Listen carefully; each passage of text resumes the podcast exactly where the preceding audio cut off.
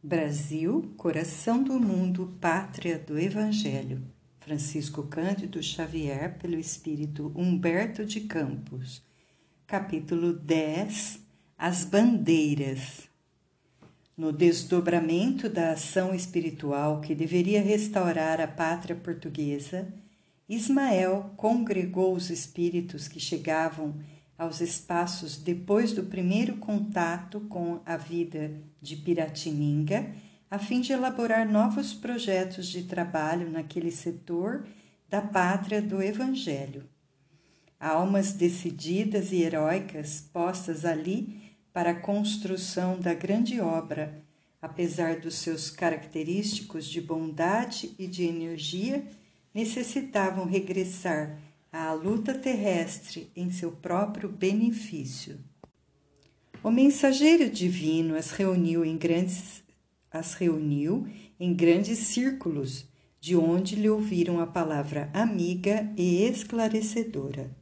Meus irmãos, disse ele, regressareis dentro de breves dias aos núcleos de trabalho estabelecidos no Planalto Piratiningano prosseguireis atuando no mesmo campo de labor e liberdade com que caracterizastes as primeiras iniciativas aí desenvolvidas. Agora levareis mais longe a vossa coragem e o vosso heroísmo.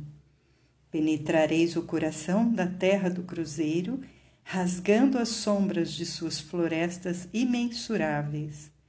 Com a vossa dedicação, novas atividades serão descobertas e novas possibilidades hão de felicitar a existência dos colonizadores do país, onde nos desvelaremos pela conservação da bandeira de Jesus, desfraudada lá sobre todas as frontes e sobre todos os corações.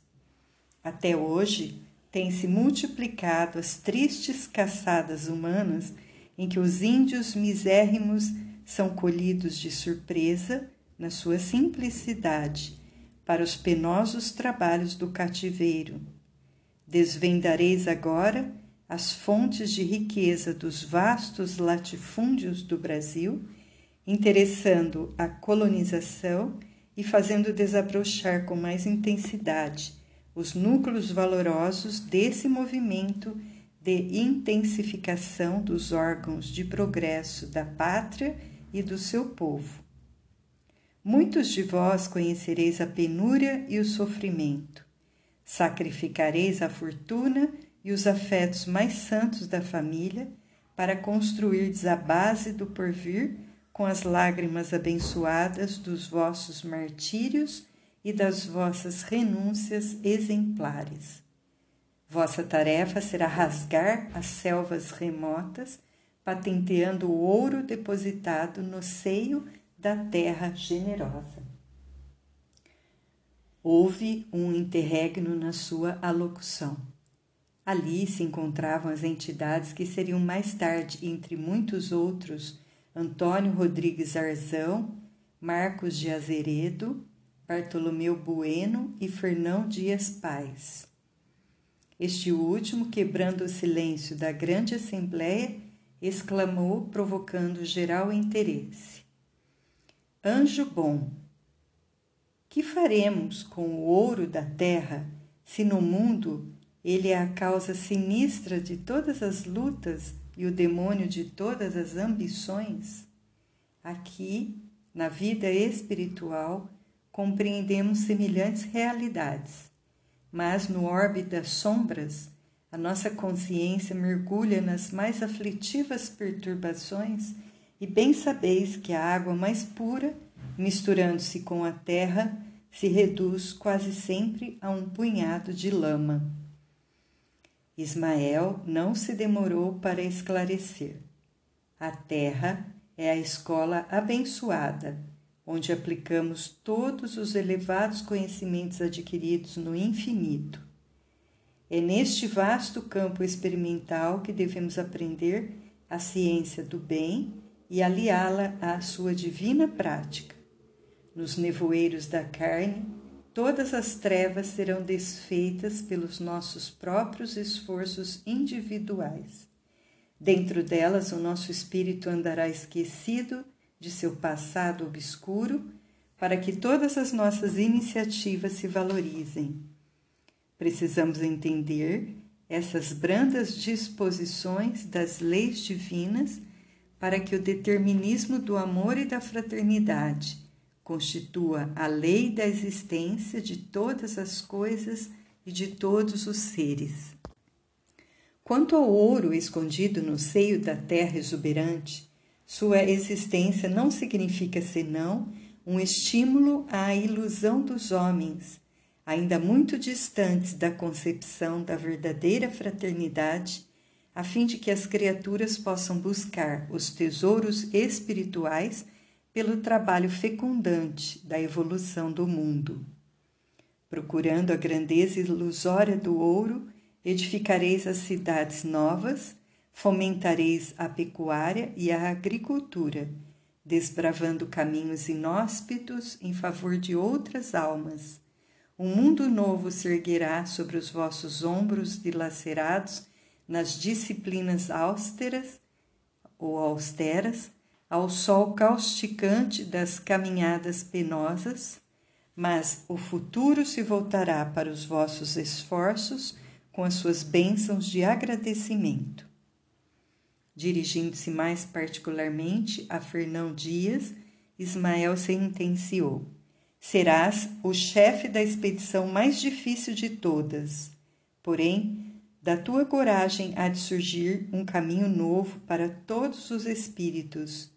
Muitas vezes serás compelido a exercer a mais rigorosa justiça, despendendo todas as tuas reservas de energia.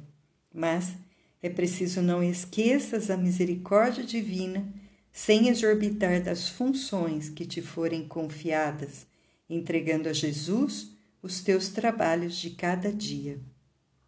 O grande bandeirante recebeu submisso a determinação do divino emissário. Daí a alguns anos, nos dois últimos quartéis do século XVII, as bandeiras paulistas se espalharam por todas as regiões da terra virgem.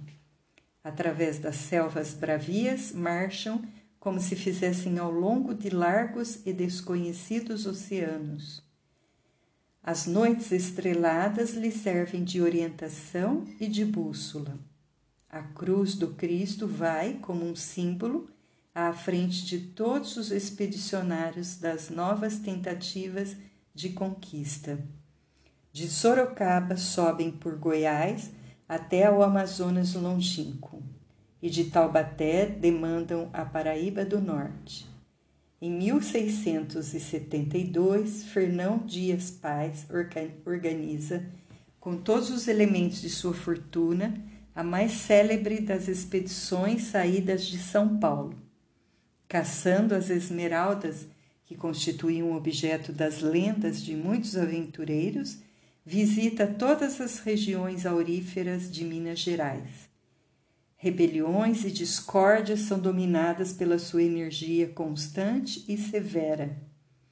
Para fortalecer a disciplina, o bandeirante audacioso manda enforcar o próprio filho que participara da rebeldia geral como escarmento aos companheiros próximos à povoação do sumidouro. As joias da mulher e das filhas são empregadas no seu arrojado empreendimento, arruinando a família inteira. Fernão Dias, porém, segue um roteiro luminoso. Por onde passa com as suas caravanas, florescem povoações asseadas e alegres. Seus pontos de contato com a terra paulista são os arraiais prósperos e fartos que vai edificando nos caminhos desertos. As esmeraldas do seu sonho nunca foram encontradas, e as pedras verdes que entregou ao genro no instante da agonia, como única expressão da sua fortuna, representavam, de certo, o símbolo suave das esperanças do seu labor e das suas lágrimas na terra do Evangelho. Próximo do local onde mandara enforcar o filho, nas margens do Rio das Velhas, o seu espírito de lutador se desprendeu igualmente do corpo exausto, e quando, no íntimo do seu coração, implorava a misericórdia do Altíssimo para o delito com que exorbitara de suas funções na terra, a voz de Ismael falou-lhe do infinito: Irmão, as quedas, com as suas experiências sombrias, constituirão os degraus do teu caminho para as mais gloriosas ascensões espirituais.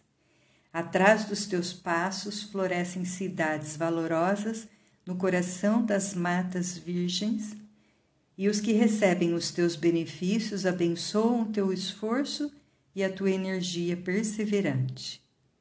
A essas mesmas paragens, onde turvaste a consciência por um instante, levado pelos rigores da disciplina, voltarás com teu filho sob as asas cariciosas da fraternidade e do amor, a fim de reparares o passado, cheio de tribulações e lutas incontáveis, porque no coração misericordioso de Deus repousam eternamente as luminosas esmeraldas da esperança e do amor que procurastes a vida inteira.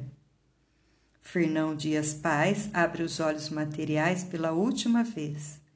Uma lágrima pesada e branca lhe corre pelas faces emagrecidas, mas sobre o seu coração paira a bênção cariciosa da terra dourada das minas e sentindo-se na posse das verdadeiras esmeraldas do seu grande sonho, o ínclito batalhador regressa de novo à vida do infinito.